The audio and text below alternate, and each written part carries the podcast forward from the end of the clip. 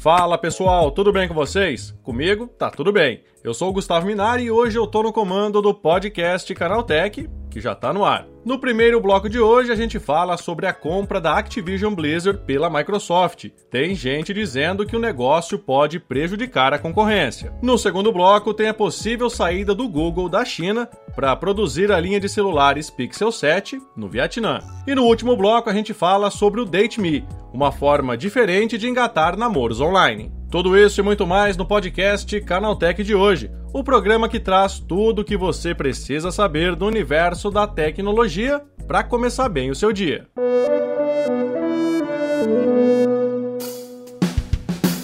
Olá, seja bem-vindo e bem-vinda ao podcast Canaltech, o programa que atualiza você sobre as discussões mais relevantes do mundo da tecnologia, de terça a sábado às 7 da manhã a gente traz três acontecimentos tecnológicos aprofundados direto para o seu ouvido. Lembrando também que a sua segunda-feira não precisa ficar sem podcast. Você pode ouvir o Porta 101 e o link está na descrição desse podcast aqui. Não se esqueça de seguir a gente no seu aplicativo preferido para receber os episódios novos em primeiríssima mão. E aproveita para deixar uma avaliação para a gente por lá. Combinado? Então vamos ao primeiro tema de hoje.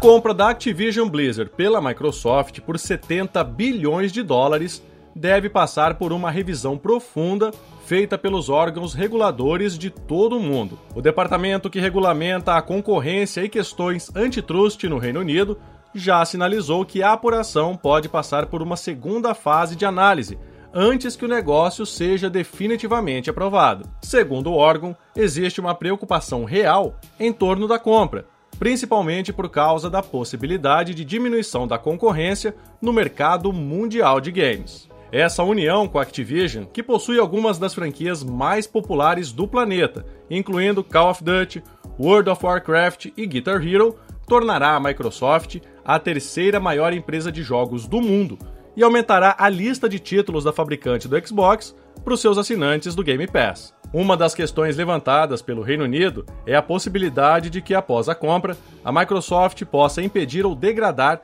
o oferecimento dos jogos da Activision Blizzard para plataformas e serviços concorrentes, como é o caso da Sony, que já demonstrou preocupação com a possível exclusividade do Call of Duty para o Xbox. Embora a Microsoft já tenha dito que o COD permaneceria também em outras plataformas, após o anúncio de novos entraves judiciais, o atual presidente da empresa voltou a afirmar que a decisão está mantida. Segundo Brad Smith, a Microsoft está pronta para trabalhar com os órgãos reguladores nos próximos passos e resolver qualquer uma de suas preocupações. E ele ainda completou: a Sony, como líder do setor, diz que está preocupada com o Call of Duty, mas nós já dissemos que estamos comprometidos em disponibilizar o mesmo jogo no mesmo dia, tanto no Xbox quanto no PlayStation.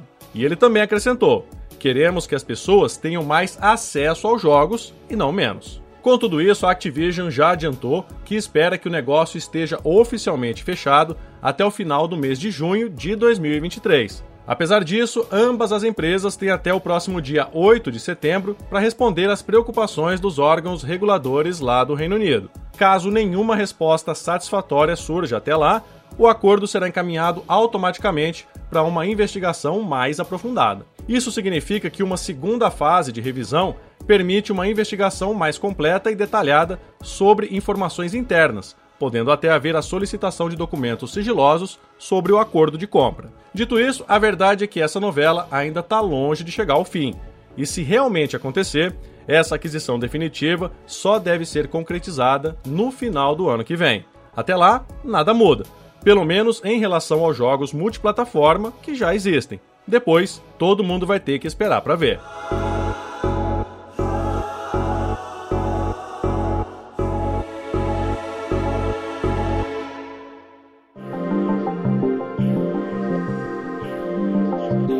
Novo vazamento diz que o Google pretende levar a linha de produção dos celulares Pixel 7 da China para o Vietnã. Segundo funcionários ouvidos pelo jornal The New York Times, a gigante de buscas deve seguir os mesmos passos da Apple e da Microsoft e abandonar o país gradativamente. Um desses funcionários disse que os conflitos geopolíticos entre a China e os Estados Unidos, além dos problemas recentes com Taiwan, têm feito com que muitas empresas americanas transfiram sua produção para outros países, como a Índia e o próprio Vietnã. Outro motivo seria a crise econômica chinesa. O país está sofrendo uma das piores recessões da sua história, principalmente por conta da política zero Covid de Pequim e de uma bolha imobiliária envolvendo várias empresas do setor. Mais de 4.800 companhias chinesas já divulgaram seus resultados no primeiro semestre do ano e os números são desanimadores cerca de 53% delas registraram uma queda acentuada no lucro líquido. Quase 900 dessas empresas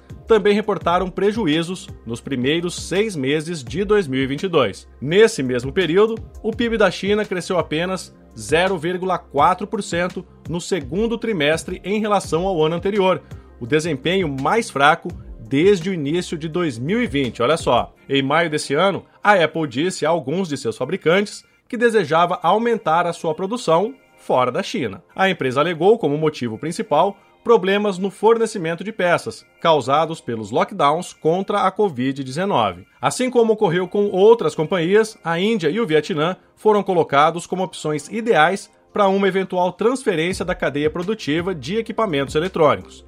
Por enquanto, ainda não há uma data exata para o lançamento da linha Pixel 7 do Google, mas o mercado já começa a falar sobre o próximo passo da gigante de buscas. Talvez a produção de um futuro Pixel dobrável já ocorra fora da China. Um dos entraves seria a tecnologia embarcada nesses dispositivos. Segundo os informantes, a complexidade da montagem da dobradiça e do display flexível exige que o aparelho seja fabricado em solo chinês. Mesmo que o smartphone dobrável ainda seja fabricado lá na China, esse pode ser o último que o Google fará no país. Diante de tantas incertezas, é provável que a lista de países buscando novos parceiros para instalar as suas fábricas só aumente nos próximos anos, a não ser, é claro, que a China reaja e consiga sair o mais rápido possível dessa crise econômica.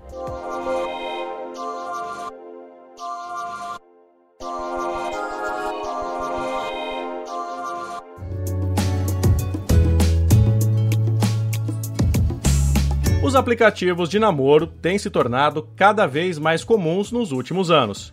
Tinder, Happn, Grindr são apenas alguns exemplos de apps usados por quem está procurando a alma gêmea ou simplesmente não quer passar o final de semana sozinho. Agora, uma nova modalidade de engatar um relacionamento online parece estar tá ganhando espaço na internet. Algumas pessoas abandonaram os aplicativos de namoro e optaram por usar um link público para que os interessados pudessem saber mais sobre elas. O DateMe é um documento criado no Google Docs apenas com permissões de visualização. Nesse arquivo, a pessoa pode escrever com muito mais detalhes algo sobre suas características físicas, preferências e assim por diante. Depois é só compartilhar o link com a pessoa pretendida. A ideia é que, ao ter mais informações sobre cada uma das partes envolvidas no date, o match aconteça de forma mais eficiente e verdadeira. Em vez de postar o link nos sites de relacionamento, os defensores do DateMe compartilham suas informações em páginas pessoais. É como se fosse um currículo amoroso online. Especialistas dizem que os documentos DateMe parecem ser o próximo passo natural na evolução do namoro online. Não porque os resultados sejam necessariamente melhores, mas porque os próprios documentos parecem pelo menos uma forma mais eficaz para que as pessoas possam se expressar. Em apenas algumas linhas é possível dizer tudo o que se está pensando e o que é esperado do futuro par romântico. Alguns usuários dizem que um date me ideal deve ter no máximo 5 mil palavras, para não ficar muito prolixo e deixar quem está lendo entediado antes mesmo do primeiro encontro. Escrever um perfil completo pode dar uma boa noção de quem a pessoa é e do que ela está procurando. É justamente essa visão mais ampla que torna essa modalidade de namoro online tão interessante. Os adeptos garantem que ficam mais confortáveis com descrições mais abrangentes sobre possíveis interessados e que é muito mais fácil dizer sim ou não quando as informações estão mais completas. Se essa será uma nova onda de relacionamentos online, só o tempo pode dizer.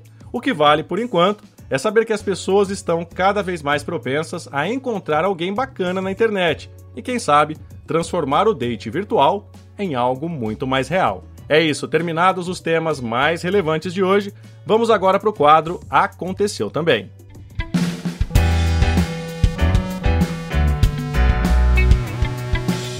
O Aconteceu Também é o quadro em que a gente fala sobre notícias que também são relevantes, mas que não geram muita discussão. O Android Beam será aposentado na próxima grande atualização do sistema. A ferramenta de transmissão de dados nativa foi inaugurada no Android 4. Descontinuado desde o Android 10 lançado em 2019, o mecanismo de transferência de arquivos permitia enviar dados de um celular para o outro a partir do contato por NFC. A solução, apesar de extremamente elegante, não conseguiu alcançar popularidade significativa e o próprio Google a substituiu por alternativas mais eficientes, como Nearby Share.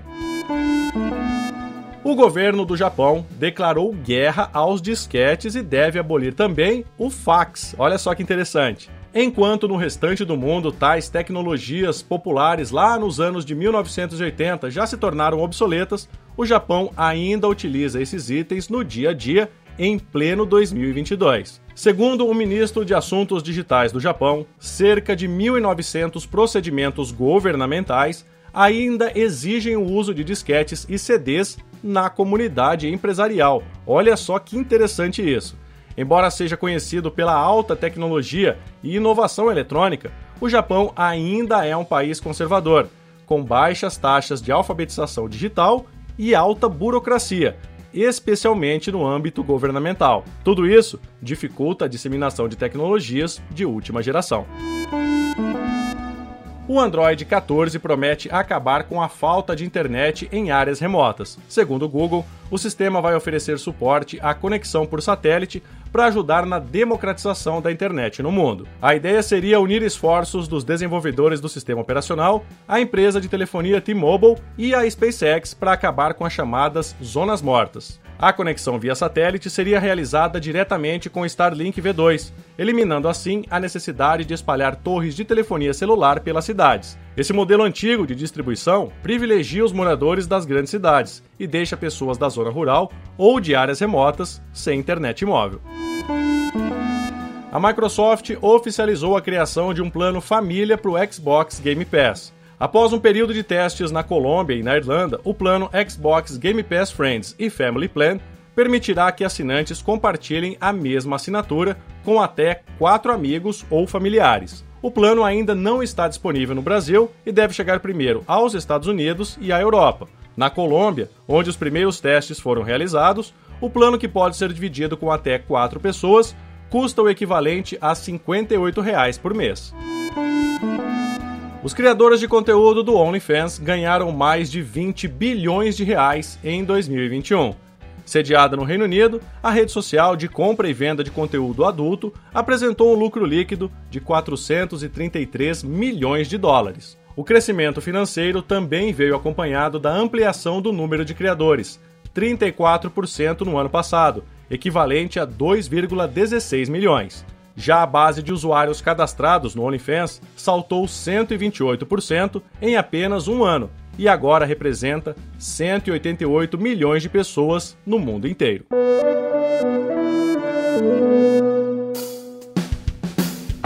Com essas notícias, nosso programa de hoje vai chegando ao fim. Lembre-se de seguir a gente e deixar uma avaliação no seu aplicativo favorito de podcast. É sempre bom lembrar que os dias de publicação do programa são de terça a sábado, com um episódio novo às 7 da manhã para acompanhar o seu café. Esse episódio foi roteirizado e apresentado por mim, Gustavo Minari, e editado por Natália Improta, com a coordenação da Patrícia Gnipper. O programa também contou com reportagens de Alveni Lisboa, Igor Almenara, Vitor Carvalho e Lucas Arras. A revisão de áudio é da dupla Mari Capetinga e Gabriel Rime, com trilha sonora de Guilherme Zomer. Agora o podcast Canaltech vai ficando por aqui. O Wagner Waka volta na próxima terça-feira com mais notícias do universo da tecnologia para você começar bem o seu dia. Até a próxima. Tchau, tchau.